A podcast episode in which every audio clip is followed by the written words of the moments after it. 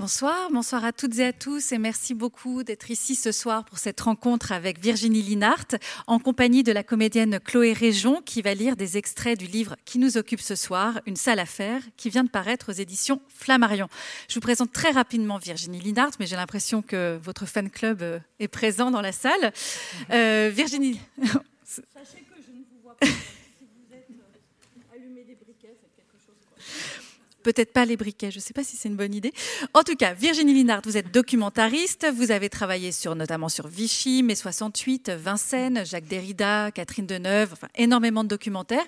Et vous êtes également autrice. Vous avez écrit plusieurs euh, récits qui tous ont pour particularité d'articuler l'intime et le collectif votre histoire personnelle et celle d'une génération ou de la société. Ainsi, par exemple, dans Le jour où mon père s'est tu, vous avez abordé la, vie des militants d'extrême gauche dans les années 70 à travers l'itinéraire de votre père, Robert Linhart, philosophe et leader maoïste. Vous avez aussi raconté euh, la réalité des survivants de la Shoah en retraçant le parcours de vos grands-parents dans la vie d'après. Et à chaque fois, vous mêlez votre récit à des enquêtes euh, et des témoignages. Une seule affaire n'échappe pas à la règle. Euh, là aussi, c'est un, vous partez d'une expérience personnel pour, euh, pour euh, développer une pensée sur les liens entre littérature et, justice. Et nous allons laisser Chloé Région lire l'avant-propos du livre pour comprendre exactement de quoi il s'agit. Ce livre est le récit d'un procès et des interrogations qu'il a fait naître en moi. Intenté par ma mère et eux, la procédure visait à empêcher l'apparition de mon précédent ouvrage l'effet maternel. Dans ce texte, j'explorais la relation particulière que ma mère eut avec moi au cours de mon enfance et de mon adolescence, et la façon dont ses choix pesèrent sur mon existence. Je tentais de comprendre pourquoi elle avait continué d'entretenir une relation amicale avec eux, l'homme qui m'avait abandonnée enceinte et avait toujours refusé de rencontrer l'enfant que j'avais eu de lui. Si le mystère de cette alliance inédite relevait de l'histoire intime, j'avais inscrit cette dernière dans une réflexion plus large sur la trajectoire des femmes du XXe siècle. Depuis le jugement et la publication de l'effet maternel, quatre ans se sont écoulés, et je n'ai cessé de m'interroger sur l'écriture autobiographique. À qui appartient l'histoire? C'est aussi à cette question que tente de répondre ce livre. Bonsoir. Bonsoir. Alors peut-être pour commencer, je voudrais que vous nous racontiez euh, la façon dont vous apprenez euh, cette décision de votre mère et donc de eux euh, de, de, vous poursuivre en fait et de vouloir faire interdire ce livre, L'effet maternel, comment ça se passe? Donc on est en janvier 2020, le livre doit sortir euh, un mois plus tard, c'est ça? Non, non, le livre doit sortir tout de suite. Tout de suite, c'est vrai, oui, absolument. Justement, le livre doit sortir euh, très bientôt. Et euh, ce que je voudrais dire en préambule, c'est que d'habitude, écrire, c'est vraiment un exercice solitaire. Et là, ce livre, c'est une aventure totalement collective. C'est-à-dire que c'est un livre qui n'existerait pas sans euh, le soutien euh, de mon éditrice euh, Alix Penant et les éditions Flammarion, sans le talent de mon avocat, Lamiel Barré-Créjol, sans l'amour de mes enfants, Bulle Blanche Elie et de mon amoureux Michael. Voilà, ça c'est dit. Et maintenant, qu'est-ce qui se passe? Je suis sur mon vélo, le livre va sortir, le téléphone sonne. Je suis un petit peu pressée, je regarde et c'est Alix, je m'arrête. Votre éditrice. Mon éditrice. Et euh, elle m'annonce que euh, eux, comme le dit Chloé très bien, parce que eux, évidemment, il y a cette ambiguïté avec le EUX, et c'est aussi une ambiguïté que j'aime, puisque ça fait euh, groupe. eux et ma mère ont demandé de recevoir l'ensemble du manuscrit et nous menacent d'un référé. Et Alix, qui ne les connaît pas aussi bien que moi, me dit ils vont lire le livre et puis ça va se calmer. Et je lui dis non, ça va pas se calmer. Il y aura un référé. Mais à ce moment-là, je prends pas euh, l'ampleur de je sais pas, l'ampleur de la gravité, la mesure de la gravité de, de, la chose, je, ne la comprends pas immédiatement. Euh, je crois que pour ça, il y, a plusieurs raisons très simples. D'abord, je suis née, bon, on en reparlera peut-être, mais je suis née dans une famille extrêmement intellectuelle où les livres ont été écloés. Lire un, un passage à ce propos, toujours extrêmement sanctifié, etc. Et donc, l'interdiction d'un livre pour moi, ça fait vraiment pas partie de mon répertoire de pensée. Pour moi, ça appartient à un système. Euh, voilà, je suis historienne, euh, donc pour moi, c'est euh, on brûle, voilà, c'est les nazis, on brûle les livres, etc. On n'interdit pas les livres, on, est contre, on les combat, etc. Ou alors on les interdit, c'est très très grave. Mais sinon, et du coup, je ne comprends pas immédiatement ça une forme de dissonance cognitive entre ce que vous avez écrit et, les conséquences, euh, enfin cet effet, cet autre effet maternel de l'effet maternel finalement, qui est ce, procès dont vous êtes, euh, menacé. On dira peut-être que mon cerveau est euh, finalement à qui je reproche beaucoup de choses parce que je fais beaucoup d'erreurs, beaucoup de lapsus. Je, perds, j'oublie tout le temps, etc. Mais il est aussi extrêmement protecteur envers moi. Et donc, c'est vrai que je réalise pas immédiatement la gravité de, l'événement.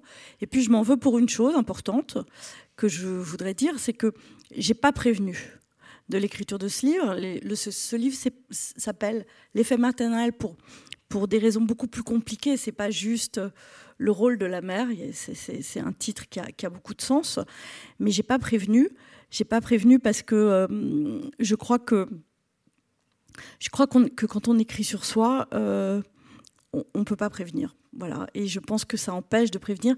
Je me souviens encore que euh, quand j'écrivais ce livre dont vous avez parlé, La vie après, c'était un livre que m'avait commandé Patrick Rothman, qui était à l'époque mon éditeur.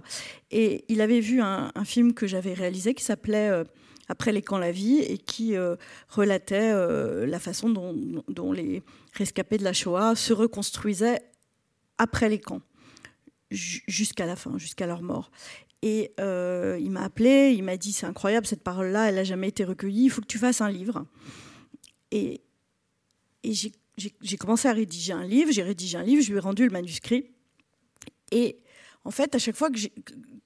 il m'a dit ça va pas du tout ce livre, tu as fait un livre d'historienne. Mais c'était vrai, parce que j'ai l'impression qu'il y avait Annette Viviorca qui était sur mon épaule, là, en train de me taper sur. Non, non, il faut pas dire ça, il faut pas dire ça et tout, tout. Machin. Il m'a dit mais non, mais toi, t'es t'es pas historienne, toi, il faut, que tu racontes aussi avec ton histoire.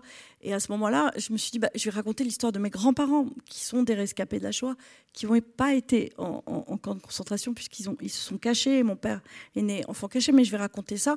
Et le livre commence par Je suis une très bonne skieuse. Donc, vous voyez le rapport avec euh, l'extermination. Et oui, j'avais trouvé le truc. Mais je crois que euh, quand on en parle avant, ça marche pas. Et donc là, quand vous dites je n'ai pas prévenu, c'est vous n'avez pas prévenu votre mère. J'ai pas prévenu ma mère. Voilà. Et, quand est-ce que vous, vous comprenez euh, la gravité de la situation? Puisque vous dites qu'au départ, vous ne saisissez pas. Quand est-ce que ça devient là, vraiment euh, concret euh, à vos yeux et que vous, vous voilà, vous saisissez que vous êtes vraiment dans une mauvaise posture? Alors, ce, ce qui est. C'est pas amusant du tout, mais je crois que ce qui peut éventuellement faire aussi la force du livre, c'est que c'est un espace-temps extrêmement réduit, ce livre. C'est-à-dire que c'est euh, trois, trois, semaines de ma vie. C'est-à-dire entre le, coup de téléphone d'Alix et le jugement, c'est trois semaines dans ma vie. Et j'ai voulu que ce soit comme ça, que ce soit comme, comme, euh, une, euh, je sais pas, comme, comme une flèche qu'on tirerait. Et bah, je comprends très vite parce que ça va très vite en fait. Les référés, les, les référés, j'ai tout appris sur le tas. J'ai jamais fait de droit et les référés, c'est fait pour ça. C'est fait pour aller vite. Donc ils lisent le manuscrit et puis et puis ils disent, ils font un référé. Et le référé, c'est, euh, ils demandent la suppression de un nombre de pages qui est quand même euh, absolument improbable. venant de, de, ma famille, puisqu'ils demandent 68 pages voilà. Donc, sachant que moi, j'ai fait quand même un film qui s'appelle 68, mes parents et moi, que j'ai fait un film qui s'appelle euh, sur Vincennes, qui est né de 68, Vincennes, l'université perdue, sachant que euh, mon père est, euh, voilà, un héros de cette génération de 68. On goûtera absolument ce, ce chiffre. Et je me dis toujours que c'est extraordinaire l'inconscient. 68 pages, non mais je sais pas, 57, ok, 68. Et autant dire qu'en demandant la suppression de 68 pages, il demande l'interdiction, euh, l'interdiction du livre. Alors, alors, évidemment, vous imaginez bien, euh, comme je suis pas Tolstoy, euh, quand on demande 68 pages, bah, il n'y a plus de livres, quoi, en fait, parce que, en gros, moi, j'écris des livres de 200 pages, donc voilà, c'est vite vu, c'est un tiers du livre. Et puis, il y a une autre chose qui est incroyable et que j'ai découvert et, et dont j'avais pas conscience non plus.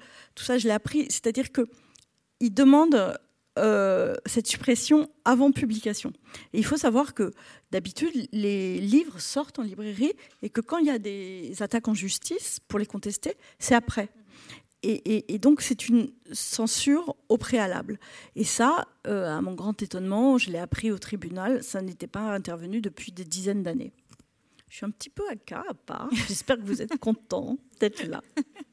avec, une, avec une exception, en effet. Alors, vous le dites très bien, effectivement, c'est dans un, tout ça se passe dans un temps très ramassé. On a vraiment l'impression d'un compte à rebours et que vous êtes lancé dans une course contre la montre. C'est pas 24 euh, heures la série, mais pas loin, parce que vous devez agir très très vite.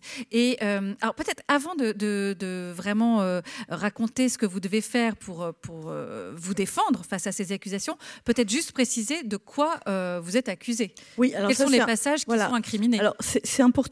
C'est-à-dire que, en fait, j'ai eu un mal. Pour... Alors, maintenant, je le sais. J'étais accusée d'atteinte à la vie privée.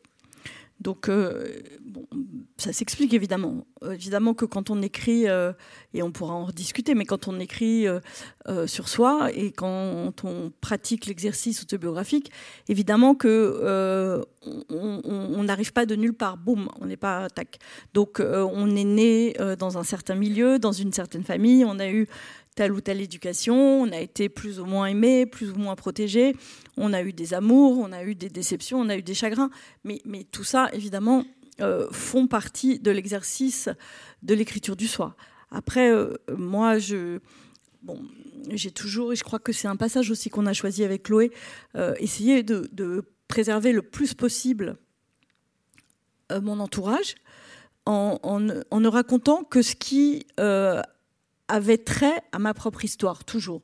Mais il n'empêche. Euh, et puis, euh, la difficulté, en plus, et, là, excusez-moi, c'est vraiment pas de l'immodestie, mais il se trouve que notre patronyme est un peu célèbre grâce à mon père, qui est un écrivain euh, connu, reconnu, Robert Linhart, à travers son livre L'établi. Et du coup, j'ai été accusée d'atteinte à la vie privée. alors, sur le militantisme, sur sur euh, la vie politique, euh, la vie amoureuse et sexuelle, sur enfin je sais pas, il y avait, je vous dis 68 pages, donc il y avait vraiment beaucoup beaucoup de choses. Et le grand paradoxe, c'est que euh, il y a certes votre mère, mais donc elle s'est liguée avec ce fameux E. Donc vous dites d'ailleurs que leur duo offre la démonstration éclatante de ce que vous avez essayé de, montrer dans, l'effet maternel, le livre qu'ils veulent faire interdire. Et ce E, donc qui n'est reconnaissable par personne, qui lui ne s'est jamais manifesté, qui est donc le, père de, votre enfant qu'il n'a jamais voulu rencontrer, là tout d'un coup... Le géniteur. Le géniteur, pardon, absolument. Lui... Euh, a l'audace ou l'outrecuidance de, de vous poursuivre en justice alors même que vous auriez pu le faire. Oui, alors ça, je ne sais pas si vous avez tout bien compris avec, euh, euh, mais euh, oui, oui, lui. Bah, comment dire C'est-à-dire que c'est incroyable comme, expérience. C'est-à-dire que c'est un homme voilà, que, que, que j'ai aimé, qui m'a aimé. un enfant est arrivé, il n'en a pas voulu. Euh, il m'a euh, fait un chantage que je n'ai pas accepté et j'ai choisi de garder cet enfant euh, plutôt que de le garder lui. Voilà, je, dirais ça, les choses comme ça. Et puis, il a disparu pendant 20 ans de ma vie. et il n'a jamais fait aucun geste ni rien. Et puis tout d'un coup, il arrive drapé dans sa dignité en disant c'est scandaleux euh, et, je, me sens, euh, je me sens accusée, etc. Alors qu'il est totalement anonymisé, mais je crois pas que ça se dit anonymisé parce que je voulais le dire dans le texte et puis ça faisait rouge à chaque fois. bon, il est rendu anonyme. Euh, donc, j'ai pas vraiment d'explication. Enfin, si, si, il y a des explications dans le livre, mais bon, c'est un peu trop compliqué. Bref, mais, mais, mais c'est vrai que là, il y a, y, a, y a, une chose mais une amie m'a dit récemment qu'elle n'était pas forcément d'accord avec moi, mais euh, moi, il me semblait qu'il y avait euh, presque quelque chose de genre qui se jouait là entre l'homme et la femme. C'est-à-dire que j'imaginais, et c'est arrivé, j'imaginais une femme qui, a un enfant et puis qui, pour des raisons X ou Y, laisse cet enfant à ce père et laisse le père euh, élever cet enfant. Et voilà, le père fait le mieux qu'il peut, parce qu'on fait toujours le mieux qu'on peut et pas forcément parfaitement. Et, un jour, la mère arrive, et le père un jour écrit un récit sur euh, son histoire avec son enfant, et un jour, la mère arrive, elle s'est jamais occupée de cet enfant, elle fait un procès. Eh bien, bizarrement, c'est un truc, ça colle pas. Je me dis, c'est pas possible qu'une femme fasse ça. Bon, alors mon ami m'a dit, je suis pas d'accord, etc. Je sais pas, on peut faire un sondage. Moi, il me semble qu'il y a qu'un homme qui peut avoir l'outrecuidance de vous avoir plaqué, de vous avoir jamais filé un rond, d'avoir toujours tout refusé, et en plus de vous faire un procès et de réclamer de l'argent, alors que euh, il est juste euh, marqué avec une majuscule. Mais bon, ça c'est un débat. C'est un débat qui n'est pas au cœur de votre livre. En revanche, il y a effectivement, et là on revient à ce qu'on ce qu'on commençait à, dire tout à l'heure, il y a cette course contre la montre et tout ce que vous devez. En fait, vous devez prouver votre bonne foi d'une certaine manière. Et pour ce faire, votre avocate vous dit il y a deux choses. Tu dois déjà récolter des attestations euh, signifiant que tout ce que tu écris était déjà connu donc que tu ne portes pas atteinte à la vie privée des gens dont tu parles, et puis aussi écrire un texte dans lequel tu expliques ta, démarche euh, d'auteur. Euh, et, là, vous dites quelque chose de très intéressant. Donc, vous allez chercher des attestations auprès des, proches, notamment Olivier Rollin ou euh, Camille Kouchner, je crois aussi, qui, écrit une attestation. Et vous dites que cette collecte-là de, mots des autres, elle abolit la littérature. Donc, comment vous vivez ce moment où, vous vous apprêtez à sortir un livre et, vous êtes dans une démarche qui est à l'inverse presque de la démarche littéraire? Bah, c'est extrêmement humiliant. C'est-à-dire que euh, fallait se défendre très vite. Et donc, euh, l'avocat euh, m'avait dit il faut faire une liste de personnes qui ont très bien connu ta mère et toi et eux, et qui pourront témoigner que tout ce que tu as écrit est véridique et ne fait pas partie de, voilà, de, de l'atteinte à la vie privée. Donc, je me retrouve à envoyer mon livre en coursier express avec un, mot euh, vraiment euh, pas glorieux pour expliquer ma situation et demander euh, si on peut témoigner. Et c'est vrai que c'est il faut, le vivre. C'est-à-dire que c'est pas un petit mot comme ça, vite fait. c'est une espèce, c'est une attestation CERFA tamponnée. Il faut avoir la photo d'identité, la, carte d'identité, il y, a, un nombre de mots, c'est puni d'emprisonnement de je ne sais pas combien de milliers d'euros, etc. Donc évidemment que c'est très compliqué parce que on sort un livre, ce livre on l'a lu, on l'a relu, on l'a réécrit, on l'a réécrit, on l'a réécrit, et puis là on se retrouve euh, avec des, formulaires administratifs. Et euh, oui, c'est compliqué, c'est difficile, c'est un moment euh, douloureux, très humiliant. Que je. En fait, je, c'est sans doute pour ça que j'ai écrit une sale affaire. Euh, je crois que à un moment donné, dans, ce type de situation, on n'est plus vraiment pleinement conscient de ce qui se passe. On est un peu en mode, voilà, je sais pas, soldat, guerrier. Et donc, je, je, réfléchissais plus vraiment, je, je, faisais ce qu'on me disait de faire. Et puis, il y avait ce texte qu'il fallait écrire pour expliquer euh, pourquoi, euh, pourquoi j'écrivais euh, ainsi. C'est-à-dire que pourquoi ce que j'écrivais était à la fois, à la fois autobiographique et à la fois s'élargissait toujours sur l'histoire la société, les générations, etc. Donc, euh, je, me, suis euh, aussi appuyée sur les livres que je faisais et les films que je faisais. Et je me souviens d'un moment, euh, parce que même les plaidoiries des avocats pendant, pendant l'audience, il y a plein de trucs dont je ne me souviens pas.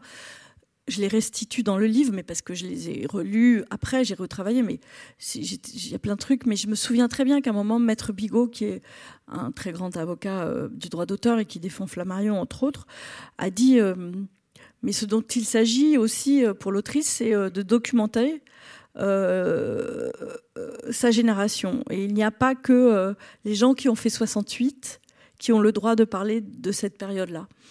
Et, c'était extrêmement réconfortant d'entendre ça parce que c'est un peu ça aussi le débat. Absolument. Alors, on va écouter un, deuxième passage lu euh, par euh, Chloé Région. Là, on va rentrer, euh, commencer à rentrer dans le, vif du sujet. Au cours de mes insomnies, au cours des insomnies que m'infligeait ce bourbier juridique, j'avais passé en revue les livres lus et relus qui prenaient la famille pour objet d'écriture. C'est loin d'être une thématique originale, nous sommes nombreux à nous y être livrés dans l'histoire de la littérature. Toutes périodes confondues. Si chacun avait fait l'objet d'un référé, la justice déjà débordée ne saurait plus où donner de la tête. Alors pourquoi le mien? Ne cessais-je de m'interroger pendant mes nuits en pointillé Quelle limite à ce point intolérable ai-je franchi? Pour tromper l'attente, j'avais exposé à mon éditrice, qui tirait nerveusement sur mes cigarettes, les conclusions d'une théorie élaborée lorsque l'angoisse me tenait éveillée. Et si ma mésaventure se résumait à la fonction attribuée à la littérature dans ma famille? Chez moi, les livres relèvent du sacré. On place l'écriture au-dessus de tout. C'est par l'écriture que mon père a atteint une notoriété qui ne s'est jamais démentie, en dépit des graves tourments qu'il a par la suite affrontés dans sa vie personnelle. C'est par l'écriture que notre patronyme commun fait référence dans un cercle plus ou moins large. C'est par l'écriture que nous avons conquis le monde intellectuel. En conséquence, les miens ont toujours considéré l'écrit comme gravé dans le marbre, pour mon malheur présent. À ton avis, qu'est-ce qui pousse un membre d'une famille attaquer l'un des siens en justice au prétexte de ce qu'il écrit. Est-ce l'idée que cette personne se fait de la littérature? Ou bien l'incapacité à percevoir qu'un récit ne reflète jamais la réalité stricte et objective, mais une perception du réel parmi tant d'autres possibles? J'ai continué de tirer le fil de la pelote que je tressais mentalement chaque nuit pour trouver du sens à l'inexplicable. Tu vois, nous avons toutes deux lu beaucoup d'œuvres d'écrivains qui se sont attachés à leur histoire familiale Quelques-uns de ces récits ont connu un fort retentissement, mais à ma connaissance, ils n'ont pas été attaqués par les leurs. Alix a haussé les épaules et rétorqué que parmi ces écrivains, certains venaient de milieux habitués aux médias. Les familles savent parfaitement qu'elles n'ont aucun intérêt au procès. Ça attire l'attention sur le livre, ça fait parler, ça augmente les ventes automatiquement. Elles ont compris depuis longtemps que faire comme si de rien n'était constitue la meilleure des défenses. J'avais bien conscience que ces parallèles aléatoires ne servaient qu'à contrer la panique qui grandissait à l'idée de ce qui se déroulerait au tribunal. J'ai néanmoins tiré ma dernière cartouche. Et si cette hauteur de vue avait partie liée avec un objet qui n'est pas idéalisé? Tu vois, je suis prête à parier qu'on se laisse moins déstabiliser par les écrits des descendants quand la littérature n'est pas sacralisée. Mon éditrice m'a lancé un regard interrogateur. J'ai donc repris. Puisque dans ma famille, rien ne compte plus que l'écrit, il est difficile, si ce n'est impossible, de se détacher de ce qui est écrit. Mais imaginons que dans d'autres familles, ce qui est premier soit le statut social, ou l'argent, la puissance du réseau, ou le pouvoir, voire l'épanouissement personnel. Selon ce qui est privilégié dans la famille d'un auteur, il sera plus ou moins protégé contre les réactions que peuvent susciter ses écrits. Tu comprends? Quoi qu'il écrive, excepté l'énonciation d'un crime, cela va sans dire, si la famille n'a pas placé au centre de son système de référence la littérature, les écrits quels qu'ils soient peuvent être surmontés. Je pense d'ailleurs que c'est le cas de la famille de... Alix m'a interrompu. On y va. C'est l'heure. je ne vais pas vous demander de quelle famille il s'agissait. Euh, est-ce que vous pensez toujours que c'est cette, euh, cette, idée d'une littérature sacralisée qui fait que, que vous avez été exposé à ce, à ce procès? Oui, ça oui, vraiment. Ça, je, je, le, pense, euh, je le pense très sincèrement. J'ai d'autres convictions par rapport au fait que j'ai été attaquée, mais oui, je pense que effectivement le rôle très particulier que la littérature joue euh, dans ma famille, dans notre histoire familiale et tout, a contribué à ça, oui. Oui. Alors qu'on pourrait dire qu'au contraire, des gens justement qui ont une si haute idée de la littérature en sont familiers et donc comprennent ces enjeux. Alors, on pourrait se le dire justement, mais mais c'est pas le cas. Euh, et c'est bien pour ça que j'ai posé cette question, qui est un peu le, fil rouge de, tout le récit de à qui appartient l'histoire. C'est-à-dire que c'est bien cette question. C'est-à-dire la question, si vous voulez, c'est qu'est-ce qu'on raconte comme histoire au-delà de la façon dont on l'écrit, au-delà de, voilà, du style, je dirais, qu'on choisit, parce que euh, moi, je, suis dans, cette euh, autofiction, écriture du soi et blablabla. Et donc, euh, ce serait tellement plus simple de faire de la fiction. Mais moi, je suis totalement persuadée que la fiction, euh, euh, c'est exactement pareil. Sauf que c'est plus pratique parce qu'on dissimule, et, etc. Mais je viens de terminer un film sur François Mauriac qui disait euh, on n'écrit jamais que sur soi. Et, donc, bon, la fiction, c'est un paravent plus commode que j'adorerais avoir que j'ai beaucoup regretté de ne pas utiliser, mais je crois que je ne sais pas le faire. Euh, probablement parce que je suis documentariste et parce que je travaille sur le réel et qu'il y, y a, quelque chose là-dedans sur lequel je bute vraiment mhm. euh, de manière très euh, presque intrinsèque. et on m'a parfois proposé de travailler pour faire de la fiction et j'ai, j'ai pas envie de faire de la fiction. Et je crois qu'il y a quelque chose qui se bloque là-dedans et tout ce que j'ai mis parce qu'il y, a beaucoup de fiction dans ce texte néanmoins. Par exemple, le dialogue là que Chloé vient de lire, euh, c'est un dialogue que, que je voulais absolument faire passer, mais que j'ai inventé euh, tel qu'il est là. Bien sûr. Bien sûr. Et dans ce passage d'ailleurs qui vient d'être lu, euh, il est beaucoup question euh, des liens entre l'écriture, la famille, comment on parle de la famille. Et vous citez un peu plus loin dans le, dans le livre cette phrase de Philip Ross, alors qui a été traduite de différentes manières. Alors je ne sais plus si je, la cite dans la traduction que vous donnez, mais c'est en gros quand un écrivain naît dans une famille, alors cette famille est foutue. Euh, et on a effectivement en tête des quelques exemples de, cas de procès intentés euh, à des écrivains par euh, certains de leurs proches. Euh, on, peut, parler évidemment des affaires Camille Laurence, Christine Angot ou encore Yann Moix.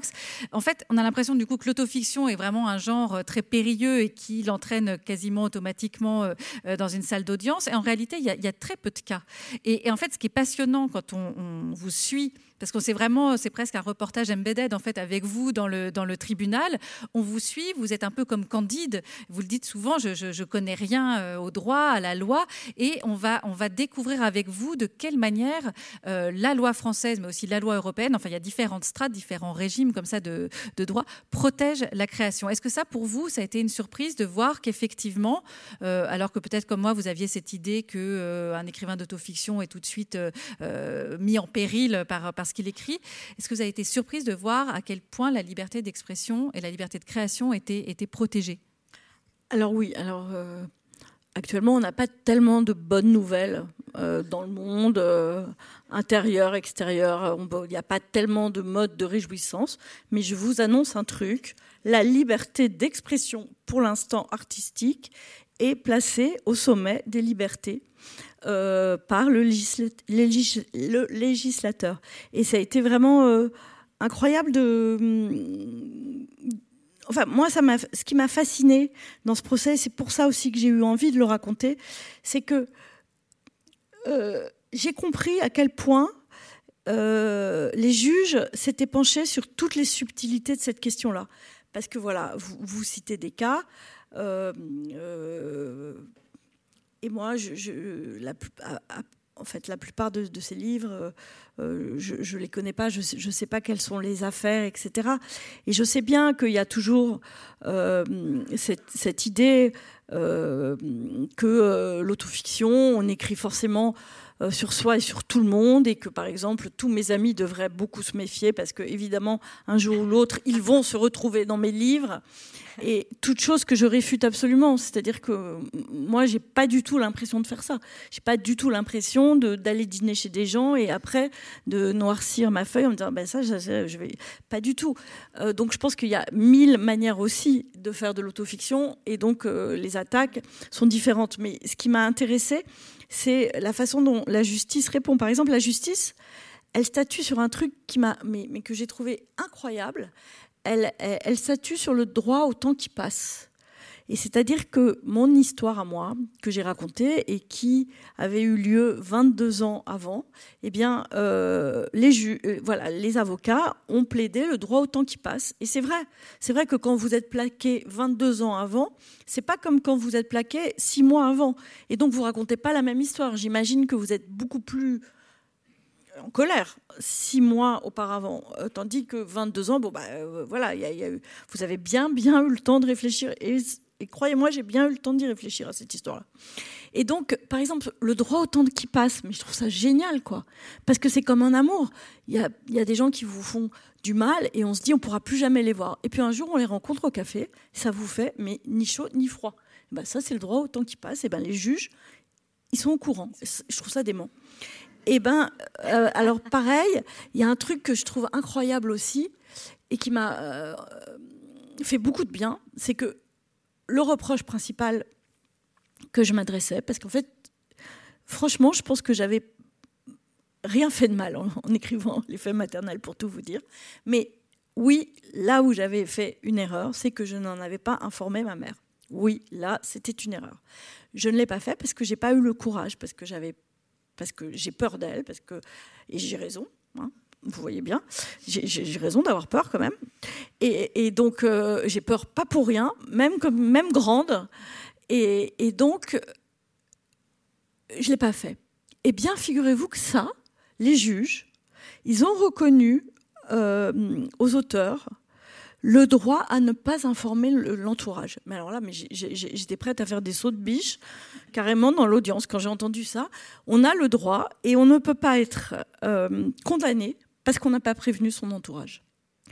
On peut être condamné parce qu'on a dit du mal, on peut être condamné parce qu'on a dit des choses qu'il ne fallait pas dire, certes, mais en tout cas, ne pas les avoir prévenus ne vaut pas condamnation.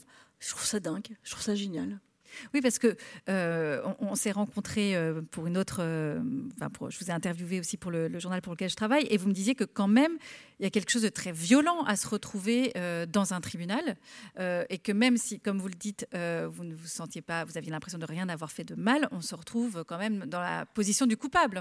Ah non, mais alors au tribunal, je me sentais, je, me sentais tout à fait coupable. Non, c'est avant que j'avais pas eu l'impression de faire. Au tribunal, c'était bon, je me sentais tout à fait coupable. J'aurais pu avoir des chaînes aux pieds voilà, ça aurait rien changé.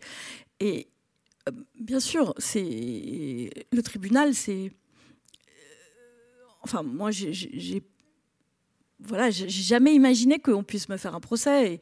Et, pour moi, euh, enfin, j'ai été élevée aussi par un grand-père qui était incroyablement respectueux de la loi, qui, voilà, il fallait toujours tout bien faire selon la loi, etc. Et, c'était incroyable d'être euh, en situation d'accusé. Et puis euh, c'était extrêmement désagréable parce que euh, mes détracteurs, c'était quand même des gens qui avaient été très proches de moi et puis qui étaient contre moi et ils étaient, ils étaient juste là, etc. de toute façon, quand on est au tribunal et qu'on est accusé, on se sent coupable et on a honte. Ça, enfin, moi, je ne vois pas comment faire autrement.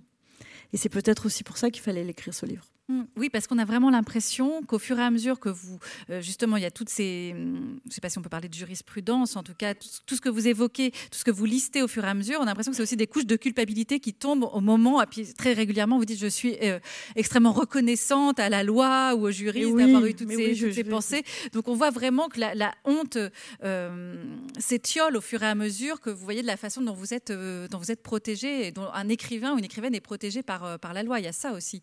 Bah, il y a ça aussi mais il faut voir le truc. C'est-à-dire que quand euh, vous êtes euh, autrice et que vous que vous rencontrez euh, même vos, amis, des gens, et qui vous disent comment ça va, et vous leur dites ah, bah, moi la semaine prochaine je passe en procès contre ma mère et mon ex-compagnon qui m'interdisent de publier mon livre, effectivement, les gens ils ont un petit truc de, recul et ça fait peur et je comprends. On se dit mais qu'est-ce qu'elle a, mais qu'est-ce, qu'elle a fait, qu'est-ce que euh, euh, voilà, c'est, très violent et je me souviens plus du tout ce que vous m'avez demandé. Eh bien, ça tombe bien parce que moi non plus. Mais bah voilà, j'ai un petit trou de mémoire. Non, mais je pensais à, Johnny Hallyday parce que oui, alors je sais, ça paraît bizarre comme ça, mais vous allez voir, c'est tout à fait, euh, tout à fait cohérent. En fait, ce qui rend très euh, vivant aussi euh, votre livre, c'est qu'à chaque fois, on n'est pas, euh, c'est pas un traité de droit, hein, une sale affaire, c'est que vous reliez à chaque fois toutes ces histoires à des cas très concrets. Donc, par exemple, quand vous parliez du, droit au temps qui passe, vous l'illustrez par le médecin Gubler hein, qui a écrit sur Mitterrand. Exactement. Et il y a également sur le, alors je sais plus exactement, c'est sur l'histoire de, de l'atteinte à la vie privée, je bah, crois. c'est ça, c'est exactement ce que j'essaie d'expliquer, c'est-à-dire que sur l'atteinte à la vie privée, alors moi, c'est Johnny Hallyday qui m'a sauvée. ça m'a fait très plaisir parce que j'aime beaucoup Johnny Hallyday.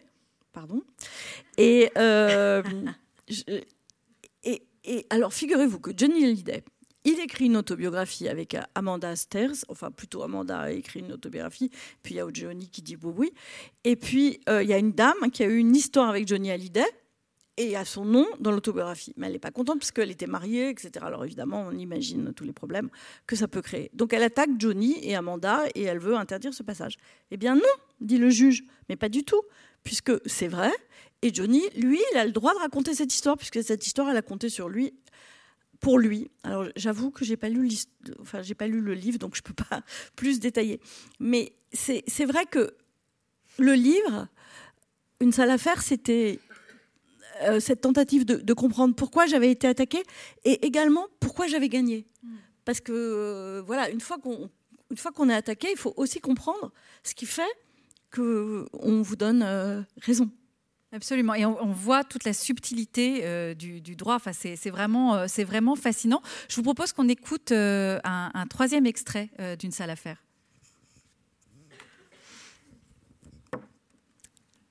C'est alors que la question du caractère illicite de l'effet maternel a été examinée. Toujours lorsqu'un mot m'échappe, j'ouvre mon cher dictionnaire. J'y lis que ce qui est illicite est interdit par la loi ou la morale. Jusque-là, rien de nouveau. Intuitivement, j'imaginais qu'on déclarait illicite un livre appelant à la haine raciale, à l'homophobie, à l'antisémitisme à la guerre des classes ou des genres. En fait, pas seulement. Mes détracteurs estiment que mon récit contrevient à leur vision de l'histoire familiale, une vision qu'ils partagent donc, ma mère et eux. Quelle est leur vision? Je l'ignore. D'ailleurs, à présent, cela m'est égal. Ce qui est certain, c'est qu'ils sont d'accord, souligne Maître Bigot. Cela ne s'est pas du tout passé comme je l'écris. C'est leur droit le plus strict, reprend-il, et je partage évidemment son point de vue. Si nous avions une vision commune, nous ne serions pas assis là, tous les trois, en randonnion, à quelques mètres les uns des autres, seulement séparés par l'allée centrale qui mène au tribunal. Néanmoins, reprend l'avocat, ce n'est pas au juge des référés de distribuer les bons et les mauvais points sur le cheminement des trajectoires personnelles. Il ne relève pas non plus de son domaine de compétence de délivrer un brevet de bonne conduite à l'une ou l'autre des parties. D'ailleurs, précise-t-il, et cela me soulage de l'entendre l'énoncer publiquement, les propos que je tiens sont loin d'être univoques. À plusieurs reprises, j'ai exprimé mon amour et mon admiration envers ma mère, tout comme j'assume ma part d'erreur concernant ma relation avec eux. Ainsi, le tribunal n'est pas habilité à juger qui dit vrai et qui écrit faux. De façon similaire, le jugement ne prend pas en compte la qualité littéraire du livre incriminé. Que cela soit bien ou mal écrit, que cela soit passionnant ou à périr d'ennui, que cela innove ou emprunte des chemins rebattus, que cela soit drôle et intelligent, stupide et vulgaire, les juges s'en contrefichent. Un auteur ne gagne pas son procès sur la qualité de ce qu'il écrit, mais sur ce que la jurisprudence l'autorise à écrire. Occupé à me défendre, l'avocat n'évoquera pas une question qui m'apparaît comme centrale dans toute cette affaire. S'il existait une histoire familiale commune et partagée, il n'y aurait pas de livre. Je n'écris pas pour expliquer qui a raison ou tort. Je n'écris pas pour régler des comptes. Je n'écris pas pour dénoncer. Je n'écris ni pour blesser, ni pour emmerder ma famille. Ce n'est pas à cela que sert la littérature. J'écris pour mettre en mots ce qui n'a jamais pu être dit et entendu. J'écris parce que j'en crèverais de ne pas le faire. J'écris parce que ce n'est pas plus compliqué que cela. Mais cette nécessité-là, elle peut être contraire au droit, et je suis en train de le comprendre. Oui, c'est un passage extrêmement fort parce qu'il y, a cette phrase euh, J'écris parce que j'en crèverais de ne pas le faire. Et vous dites que cette nécessité-là, on peut vous la, on peut vous la retirer si, si un juge décide que, que c'est plus possible. Donc oui. il y a presque une, il y a une question quand même très, très vive dans ce procès. Et... Bah, vous me direz que ça m'empêche pas d'écrire, hein, ça empêche de publier, mais ça oui. empêche pas d'écrire. Mais euh, il se trouve que pour ce livre-là, Les faits maternels, euh, que j'avais écrit sans penser au départ à le publier, et, c'est ma rencontre avec euh, Alix Penant euh, qui a fait que j'ai publié ce livre. Euh, C'était crucial qu'une fois que j'ai décidé qu'il devait être publié, c'était crucial qu'il le soit. Mais effectivement, dans, ce qu'on entend, je pense que ce, qui est important, c'est une chose qu'on s'est déjà dite, c'est-à-dire que dans ces affaires-là de justice, eh bien, il n'y a plus de littérature. Mm. Et, et, autant les juges sont, sont, géniaux et comprennent énormément de choses, mais autant le, le voilà, le, la valeur du texte, ils, ils s'en contrefichent.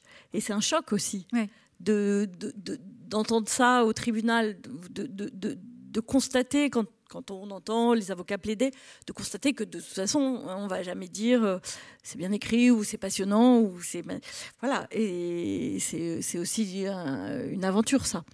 Euh, mais euh, bien sûr que bien sûr qu'il fallait qu'il paraisse ce livre, c'est évident.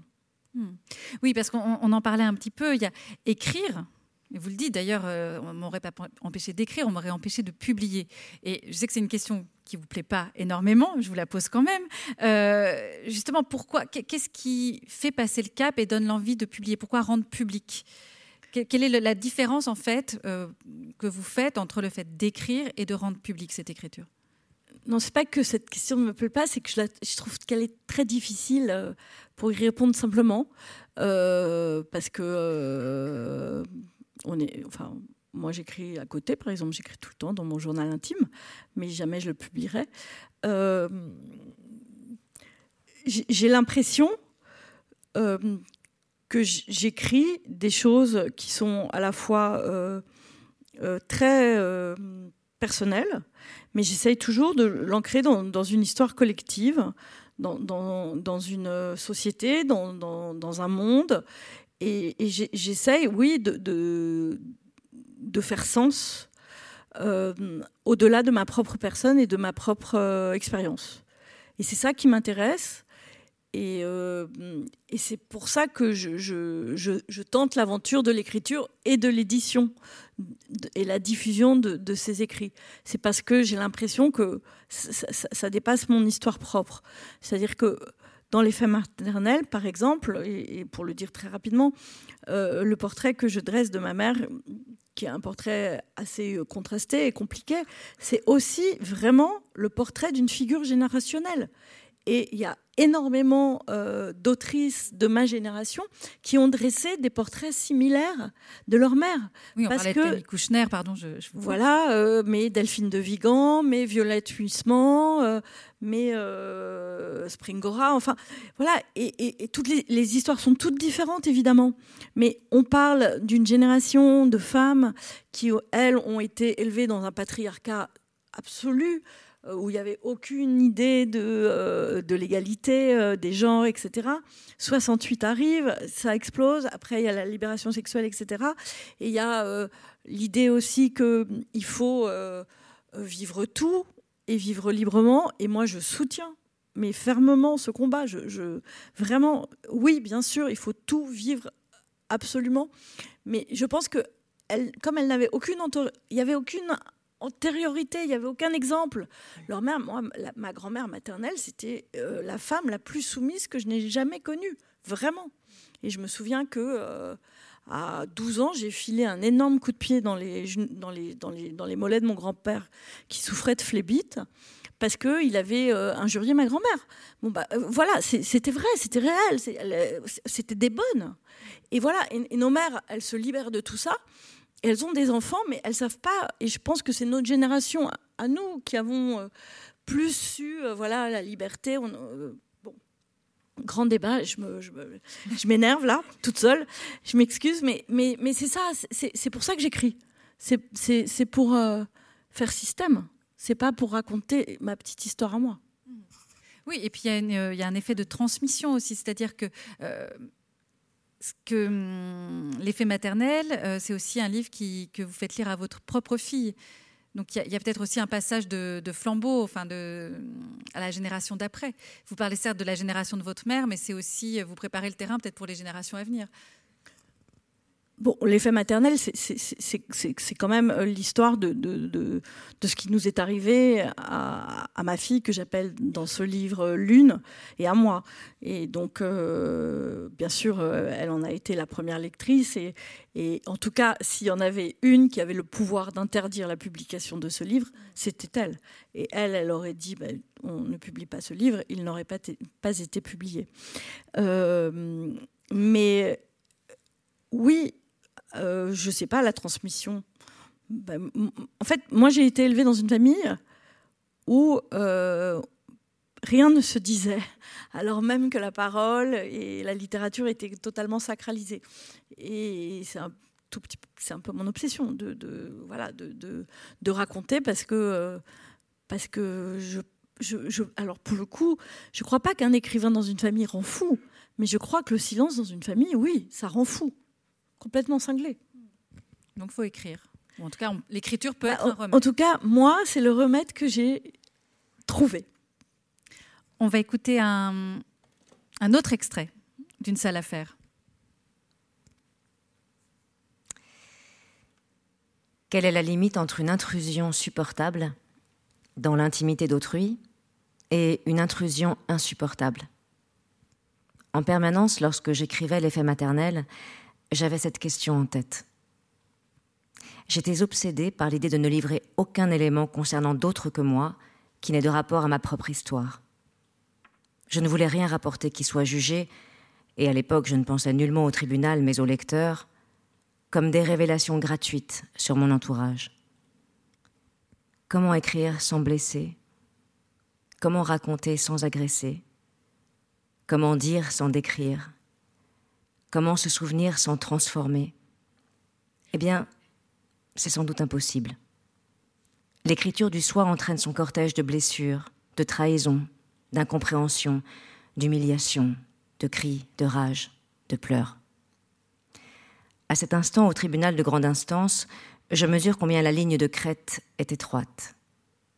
Évidemment que tout ce qui s'apparente à l'écriture autobiographique prend intrinsèquement sa source dans la vie de l'auteur, et par voie de conséquence dans celle des personnes qui partagent son existence ou y sont mêlées. Évidemment que ces dernières seront probablement d'une façon ou d'une autre heurtées par ce qu'elles liront, ou ce qu'elles auraient voulu lire et qui ne sera pas écrit.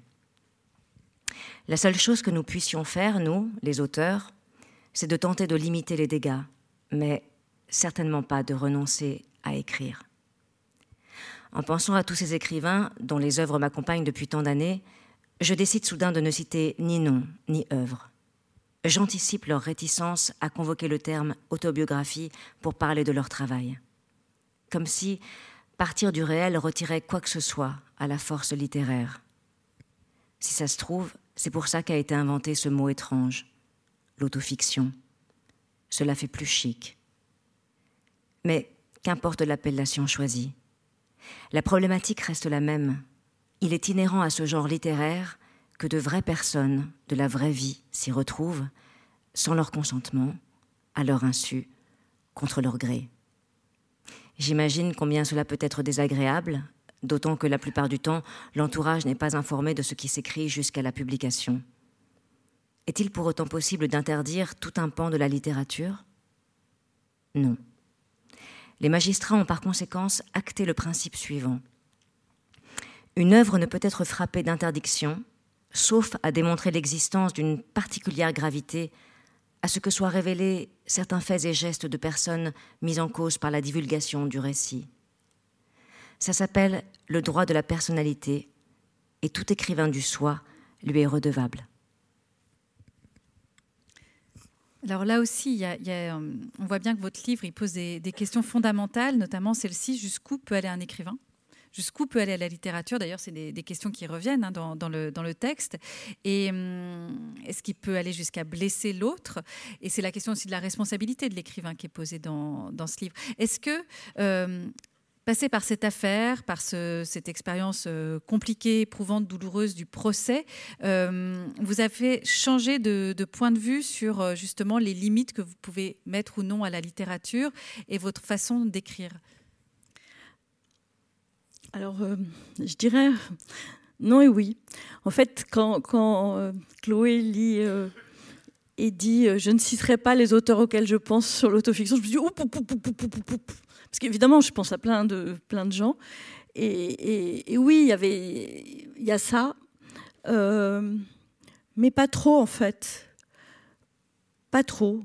Mais parce que euh, fondamentalement, et, ça va sans doute paraître naïf, surtout après le procès, euh, l'effet maternel n'a pas de caractère illicite. Il n'y a, a, a pas de choses graves. C'est-à-dire que tout ce qui a été écrit était connu. Et voilà était connu parce que il se trouve que ma mère est un personnage public donc elle l'avait dit.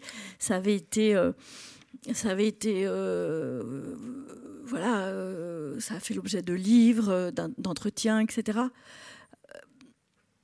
est-ce que ça ça j'ai pas j'ai eu peur quand j'écrivais une sale affaire de, de, de, je réfléchissais beaucoup beaucoup beaucoup mais je, crois que avant aussi, j'ai jamais voulu blesser en fait. J'ai jamais voulu blesser, j'ai jamais voulu faire mal. C'est c'est pas du tout, du tout euh, ce livre. Et aucun de mes livres d'ailleurs n'ont jamais été sur un mode de, revanche, de règlement de compte, parce que je me souviens, j'avais j'avais réalisé un film qui s'appelle 68, mes parents et moi, qui est un des films les plus importants que j'ai fait, et qui allait à la rencontre de, jeunes gens comme moi qui avaient été élevés par des parents révolutionnaires. Et ils avaient une quarantaine d'années et je leur demandais euh, de me raconter leur enfance et ce qu'ils avaient fait de tout cet héritage. Et ce qui m'a frappé, c'est qu'en fait, ceux qui pouvaient témoigner, c'est ceux qui étaient plus dans la colère, qui étaient plus dans la revanche. Parce que ceux qui étaient encore dans, ou dans la peine extrême, parce qu'il y en avait qui éclataient en sanglots, qui était dans un état tel, et eh ben moi je crois qu'on peut pas, euh, on peut pas écrire ou réaliser des films quand on est dans cet état-là. Enfin, mhm. il me semble. Donc je me sens pas dans cet état-là. Oui, et d'ailleurs, vous l'êtes pas plus dans, une salle à faire. Il n'y a pas d'acrimonie dans, dans, ce texte. Euh, mais sur le, fait de blesser, parce que vous dites oui, il n'y avait rien d'illicite dans, dans l'effet maternel mais on peut blesser sans, sans enfreindre la loi. Bah, on, peut, on, peut, blesser, on peut blesser par pour tout, partout. C'est-à-dire que euh, on peut blesser par ce qu'on dit, on peut blesser par ce qu'on ne dit pas. Donc euh, c'est très compliqué. À partir du moment, et, c'est toute, la question de l'écriture de soi, et ça, bon, euh, voilà, on n'en sortira jamais. À partir du moment où l'écriture du soi, effectivement, elle va au-delà de, de, son soi propre, sauf peut-être certains auteurs euh, ça touche d'autres gens. Toute la question est, et c'est ce que j'avais essayé de faire, et c'est ce qu'a lu euh, Chloé, c'est-à-dire que j'essayais tout le temps de, je, ne donnais jamais aucun détail qui n'ait pas de rapport avec ma propre, mon propre récit. Euh, mais bon, ça n'a pas suffi, ça n'a pas marché. Malheureusement. Et vous dites aussi que ce livre, Une salle à faire, c'est euh, d'une certaine manière une façon pour vous de faire un plaidoyer aussi pour l'autofiction, qui est un genre souvent décrié. Euh, qu'est-ce qu'on lui reproche selon vous De quoi il est accusé et comment vous, vous pensez pouvoir le, défendre? Quels sont vos arguments en quelques mots pour, pour défendre ce, genre? Ben, on, a déjà abordé cette question, mais ce qu'on lui reproche en, gros, c'est euh, voilà, d'écrire tout et n'importe quoi et d'aller à un dîner et de, de, de, de raconter euh, de raconter ce qui s'est passé. Euh, et de, on lui reproche euh, le narcissisme. L'écriture du soi, ce serait une écriture narcissique, puisque j'ai beaucoup entendu ça, on parle que de soi, etc. On lui reproche de s'inspirer de la vie des autres, etc. Moi, je, très sincèrement, je ne me reconnais pas dans ces critiques-là. pourquoi c'est un plaidoyer pas du tout pour ces questions-là. Euh, le plaidoyer pour l'autofiction que j'ai essayé de faire, euh, c'est parce que moi, c'est toute la littérature qui m'a construite. C'est-à-dire que c'est vraiment une littérature qui m'a aidé à vivre. C'est-à-dire qu'il y a des auteurs comme Philippe Roth, Emmanuel Carrère, euh, c'est des gens qui m'ont aidé. Enfin, ça, ça, a changé mon, mon rapport au monde. J'ai compris que on avait le droit de, d'écrire euh, voilà d'écrire sur euh, ce qu'on aime et, euh, d'écrire voilà sur le monde d'où on vient. Et y compris en le critiquant c'était possible. C'est ça, ça, qui m'ont appris. Après moi, j'ai cette, euh, c'est vrai que j'ai cette appétence, j'ai cette fascination pour, euh, pour le réel. Donc, euh, c'est vraiment ce qui fonctionne sur moi. C'est-à-dire que dès que c'est un livre d'autofiction, je ne l'ai pas défendu l'autofiction. L'autofiction, pour moi, c'est essentiel et c'est un pan essentiel de la littérature. Après, je comprends très bien qu'on l'aime pas. Il y a des gens qui n'aiment que la fiction. Moi, c'est très rare que la fiction me, me fasse un, un effet incroyable. Il y a un, reproche qui est fait à l'autofiction qui est, évoqué dans le, passage que Chloé Région vient de lire, c'est aussi que à partir du moment où on partirait du réel, ça serait moins littéraire. Ça, c'est quelque chose quand même qui est, intéressant. Oui, bien sûr. Enfin, c'est une chose qu'on a beaucoup entendu. Moi, je n'ai pas à le défendre puisque pour moi, ça, si vous voulez, ça n'a pas de sens. Mais j'ai entendu souvent, euh, en particulier des auteurs de fiction, dire ça il n'y aurait pas de travail sur la langue, pas de travail dans la construction, que, voilà, on reprend la matière telle qu'elle et on la, on la travaille pas. Et on la travaille de quelle vous vous la travaillez de quelle manière justement cette, cette matière de ce réel? Mais, En fait, en fait, c'est très écrit, même si ça a l'air euh, simple, c'est très écrit. Et, euh, et, la fiction, moi, je l'introduis dans le réel. C'est-à-dire que, effectivement, quand, je, suis au tribunal et que, je pars en pensée, que j'invoque voilà, euh, mon maître de littérature, Philippe Ross, ou pour, essayer de me, fortifier, parce que, ou que j'imagine des, dialogues et tout ça, tout ça c'est inventé, c'est sorti de ma tête. Mais comme ça part du réel et que c'est dans une. voilà, comme c'est dans une situation réelle, ça a l'air réel. Mais il faut pas croire tout ce que les écrivains écrivent. Jamais. Jamais. Moi, je pense que c'est surtout ça la question. Il faut pas tout croire. Et la fin, euh, voilà, il y a beaucoup de choses qui sont fabriqués. Et on va terminer par cette question qui est sur le bandeau du livre, mais que je n'ai pas là, c'est à qui appartient l'histoire? C'est la question qui, est récurrente, vraiment qui court tout au long, du livre. Est-ce que je, me demandais, est-ce que c'est plus difficile de raconter sa propre histoire face à, cette génération-là, la génération de 68, qui a été une génération aussi qui a, qui a, eu le pouvoir euh, très longtemps, qui l'a peut-être encore euh, un peu? Est-ce que c'est particulièrement difficile de donner sa propre version des faits face à ces gens qui ont été les, les, maîtres du récit d'une certaine manière, enfin euh, voilà, les acteurs et, et, les auteurs de ce, de ce récit-là. Est-ce que c'est plus difficile avec cette génération? Est-ce que vous pensez que ce sera plus facile pour la génération suivante de raconter, elle, sa propre histoire? Je sais pas, c'est impossible, je peux pas répondre à cette question. Ce qui est certain, c'est que oui, c'est vraiment difficile. C'est vraiment difficile. C'est vraiment compliqué. C'est-à-dire que euh, c'est vraiment une génération qui s'est aussi octroyer euh, le rôle de commenter sa propre histoire sans accepter vraiment que d'autres la commentent à sa place. Et ça, je ne suis pas sûre que d'autres générations le, le feront également. Et, peut-être que c'est un particularisme, mais, je ne sais pas. Parce que moi, c'est cette génération-là à laquelle je, me confronte, mais, mais, euh, mais c'est vraiment troublant et, euh, et, c'est très récurrent à la fois de constater combien ils veulent rester les maîtres de, leur histoire et ils ne, supportent pas qu'il y en ait une autre.